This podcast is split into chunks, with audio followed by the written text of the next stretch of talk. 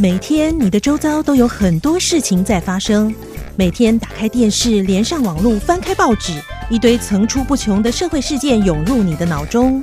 无论遇到什么代志，生活嘛是赶快爱过啦。我操！发生什么代志？代志？代志？代志？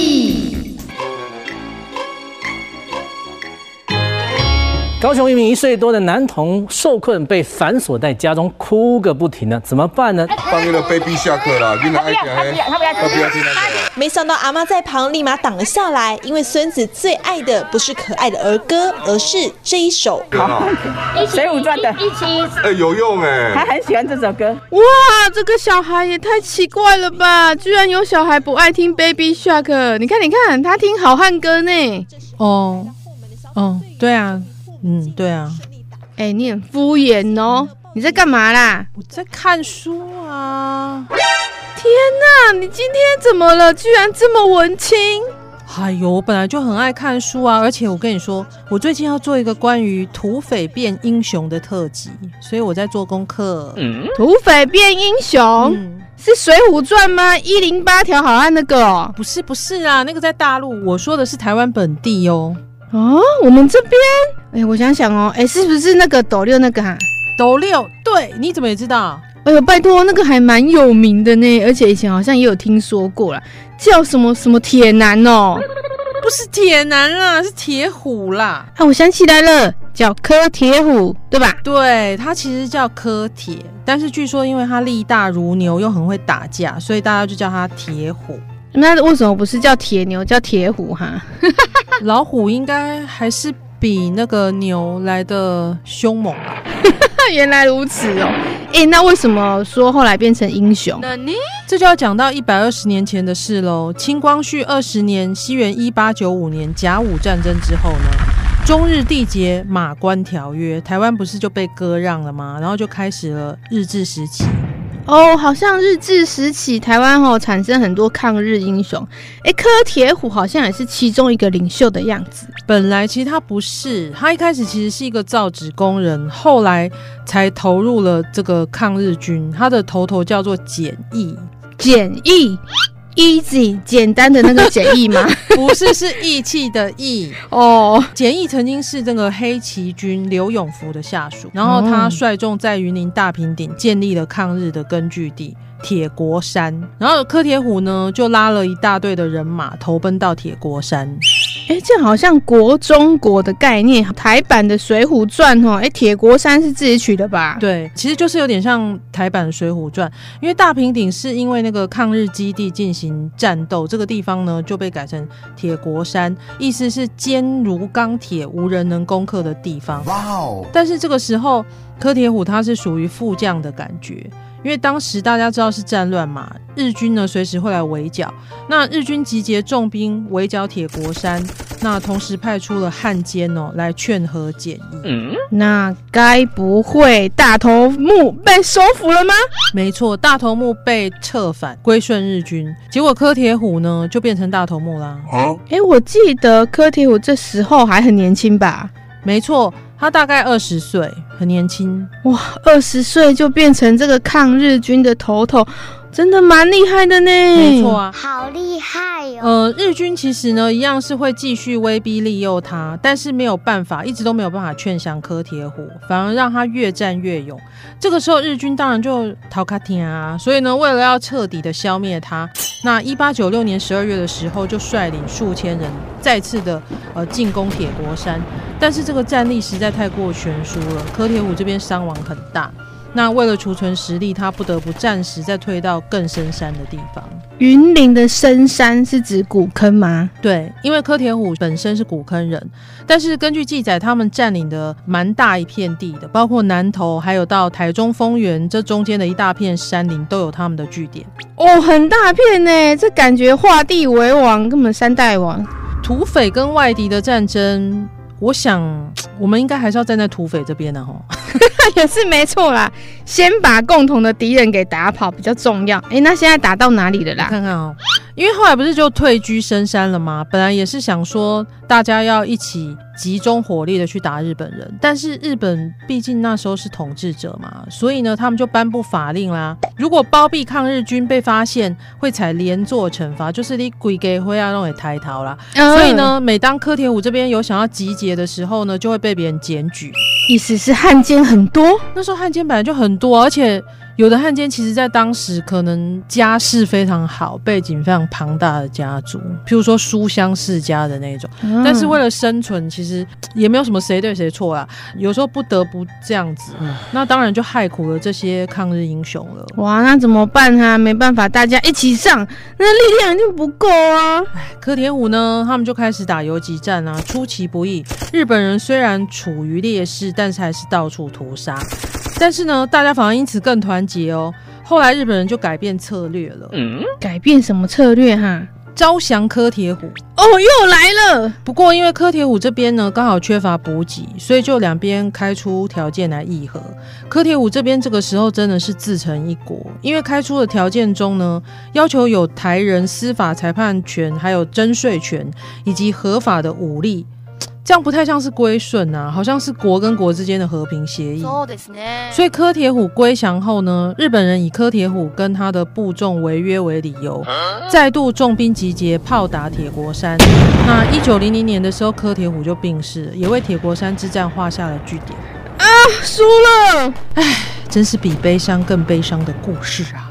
我觉得今天的主题应该叫济降公告。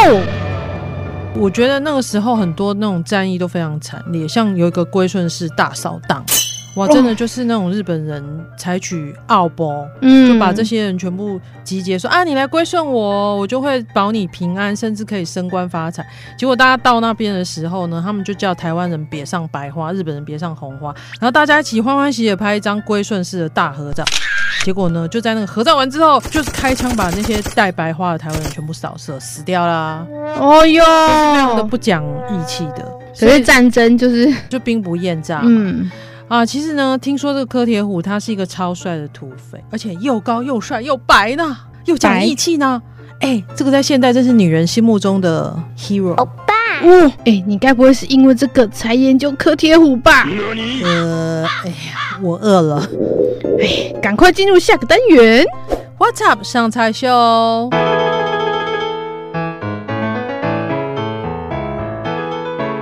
我操上菜秀上菜喽！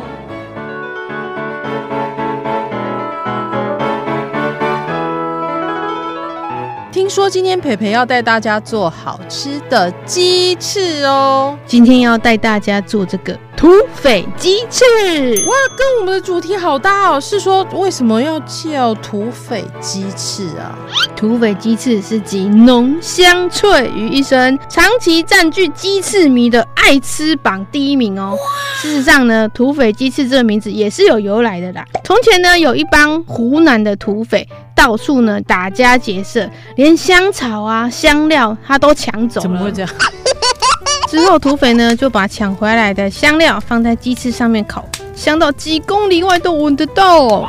后来大家就说：“哎、欸，闻到这个香气就知道土匪来了。蛤”所以那个土匪其实是抢劫厨厨师他们家的。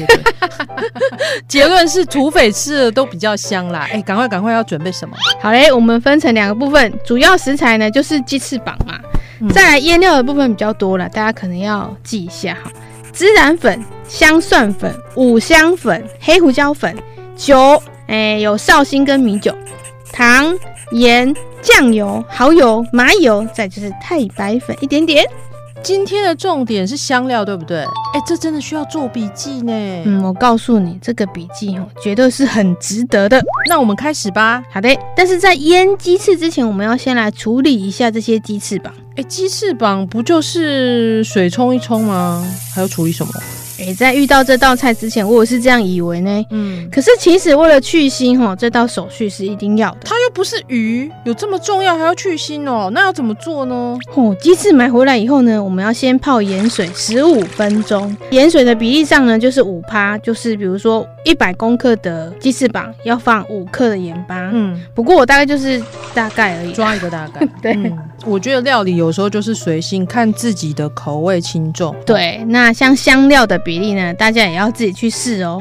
不过我们这个最大分量的一定是孜然粉，哎，是新疆那边的一种，是的调味料哦。对，那我们要开始腌料了吗？好，其实就是把刚刚讲那些材料全部放在一起搅一搅，这样。哦，会不会太简单？那我来帮大家复习一下好了。孜然粉、香蒜粉、五香粉、黑胡椒粉、酒、绍兴或米酒都可以。我是比较热爱绍兴，很好。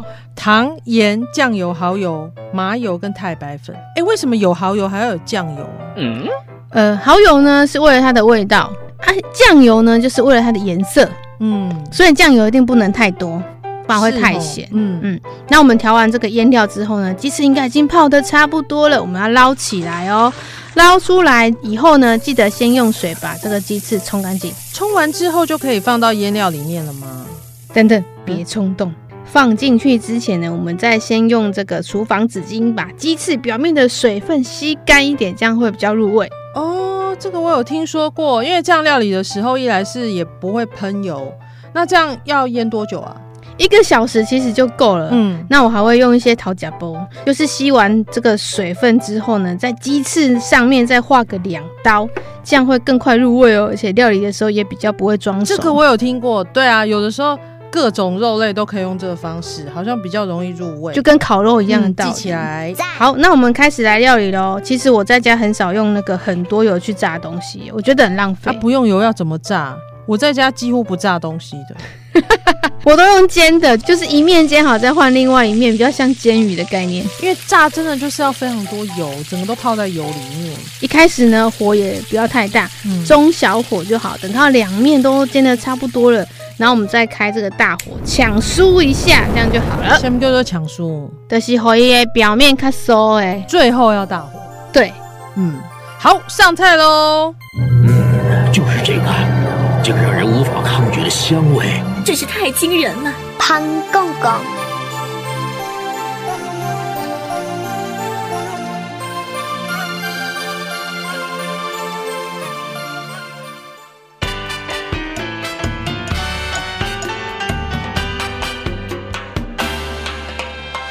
哦，这鸡翅真的是香的很过分呢，害我都想当土匪了。我跟你讲。这个鸡翅我婆婆很尬意，比那个全叉叉连的鸡翅还要好吃，所以我觉得还是自己做比较好啦。